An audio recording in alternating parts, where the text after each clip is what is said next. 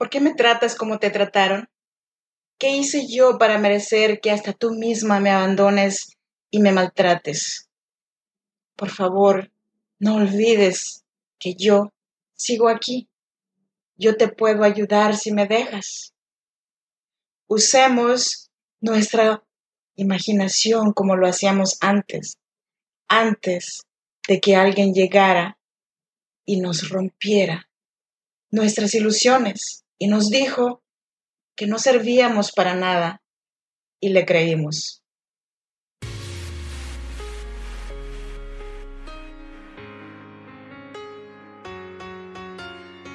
En cada situación difícil hay una mujer que decidió ser fuerte y salir adelante. Si eres madre soltera, soñadora y sientes el peso del mundo sobre tus hombros, este podcast es para ti. A continuación, Freda Hunda, una mujer como tú que a través de sus historias te ayudará a que encuentres la mejor versión de ti, porque este no es el día para que te des por vencida, al menos hoy no. Así que te damos la bienvenida. Tranquila mujer, respira.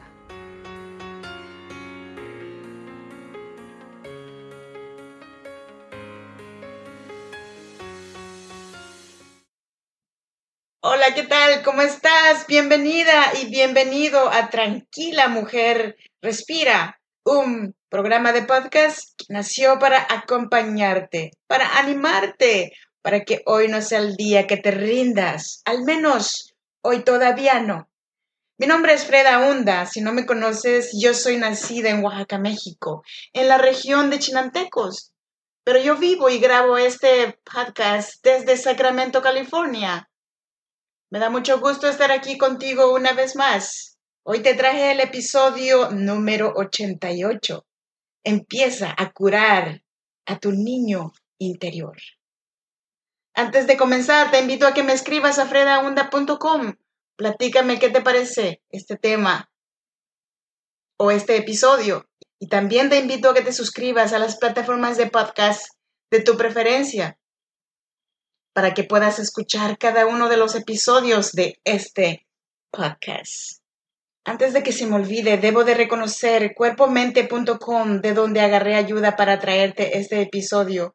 De la misma manera, espero que los pasos y consejos a continuación te den algún consuelo y te ayuden de alguna manera.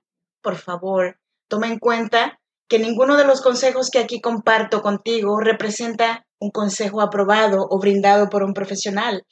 Y si te sientes triste en tus actividades normales, por más de dos semanas, deberás buscar el consejo de un profesional o hablar con tu doctor. Y dicho lo anterior, vámonos con el podcast. El viernes pasado, 30 de abril, fue el Día del Niño. Y por eso me decidí a grabar este episodio, porque me acordé que un 30 de abril alguien nos celebró un Día del Niño y nos preparó mucha comida y agua de horchata. Era la primera vez que saboreaba yo esta bebida y me pareció riquísimo. Los maestros de mi comunidad nos prepararon este recuerdo que hasta hoy en día no puedo olvidar. Y quiero preguntarte a ti, ¿qué recuerdas de tu niñez? ¿Alguna vez te has preguntado qué fue de aquella pequeña, aquel pequeño que se divertía sin pensar en el mañana? ¿En qué parte de tu camino abandonaste a aquella pequeña, intrépida y soñadora? Bueno, pues hoy vine a decirte que le hables a esa pequeña, a ese pequeño. Dile que todo está bien. Quédate en un momento de silencio con ella. Dile lo maravillosos que han sido todas las chocoaventuras que han pasado o que han vivido juntos. Asegúrale que no hay nada de qué temer, que así como hasta ahora, todo lo que se propongan lo conseguirán. Todos llevamos dentro a la niña, aquel pequeño que alguna vez fuimos, con ilusiones y deseos, y con aquella picardía que nos caracterizaba, también con sus propias heridas.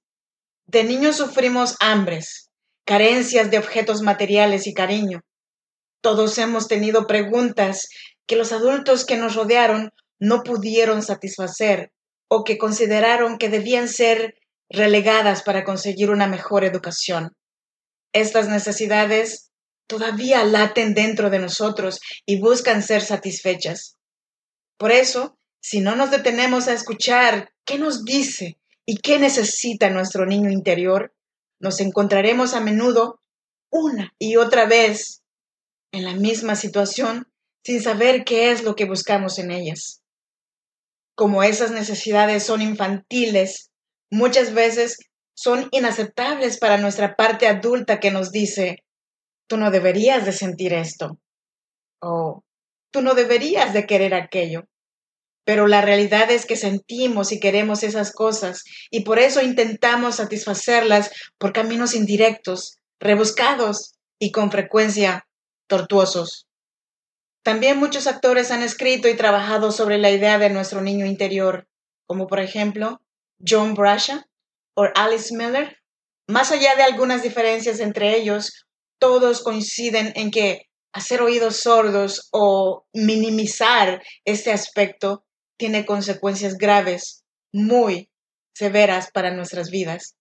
Por eso, cuando nos desconectamos de nuestro niño interior, muchas veces nos quedamos sin motivación, inhibidos, sin saber cómo continuar, porque hemos cortado lo más vital de nuestro ser, la parte que pugnan por crecer y descubrir.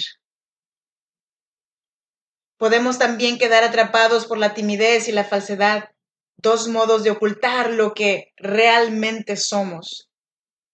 Cuando enterramos a nuestro niño en un lugar demasiado profundo, la vida comenzará a parecer aburrida, pues el niño quien posee la capacidad de asombro es aquel que puede maravillarse frente a las cosas más sencillas y encontrar el valor que la vida tiene por sí misma, sin tan siquiera preguntarse por ello. Más seguido de lo que creemos, nos avergonzamos de este aspecto de nosotros mismos, de la vulnerabilidad, de la dependencia, de la ingenuidad e inocencia.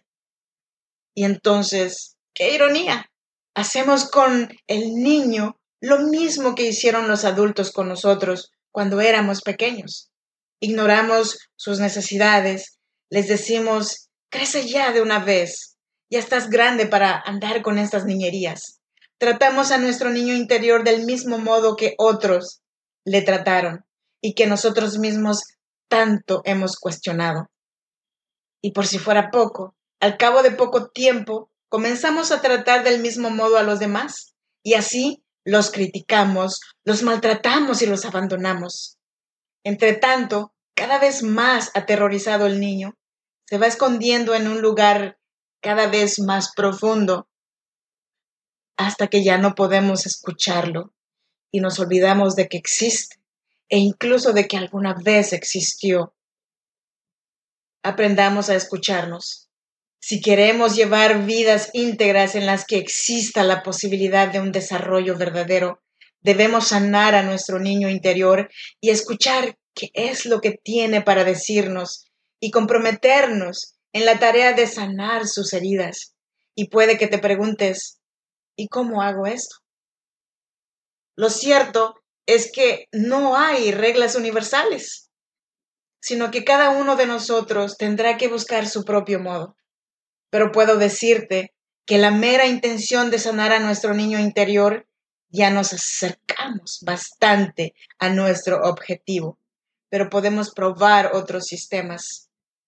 Podemos probar comenzando a escuchar a nuestro niño interior, observando a otros niños, contemplando sus juegos y risas. Hay quienes lo han descubierto volviendo a las fotografías de cuando eran pequeños, recorriendo las calles de su infancia. Y hay quienes se han encontrado con él volviendo a jugar a los juegos de antes, Dicen que el psicólogo suizo Carl Gustav Jung se puso una semana construyendo un castillo de barro en busca de la creatividad que necesitaba para terminar uno de sus libros. Hay quienes han podido encontrar las necesidades de su infancia, preguntándose simplemente, si mi niño interior hablase, ¿qué me diría que le hace falta? ¿Qué le gustaría? Sanar viejas heridas o volver a la inocencia, sea cual sea la manera que utilicemos para comenzar a escuchar a nuestro niño interior, debemos prestar mucha atención a sus heridas y asegurarle que lo escucharemos sin juzgarlo, intentando comprender qué es lo que realmente necesita. Una vez hayamos identificado esas ideas, debemos hacerle saber una cosa muy importante. Solamente hay un adulto que puede darle al niño que fuimos algo de lo que careció. Y esa persona eres tú. Nadie más que nosotros puede hacerlo. Nadie podrá amarnos incondicionalmente. Nadie podrá aceptarnos absolutamente tal y como somos. Nadie podrá tener en cuenta todos nuestros deseos. Nadie podrá relegarnos jamás. Nadie podrá estar con nosotros para siempre. Ningún otro más que nosotros mismos puede hacerlo. Solamente hay una sola persona que puede darle al niño que fuimos aquello de lo que careció esa persona somos nosotros. El adulto que hoy somos debe de ocuparse de darle al niño que fuimos lo que los adultos de entonces no supieron, no pudieron o simplemente no quisieron darnos. Ni nuestros padres, ni nuestra pareja, ni ninguna otra persona puede reemplazarnos en esta tarea que es pura y exclusivamente de nosotros.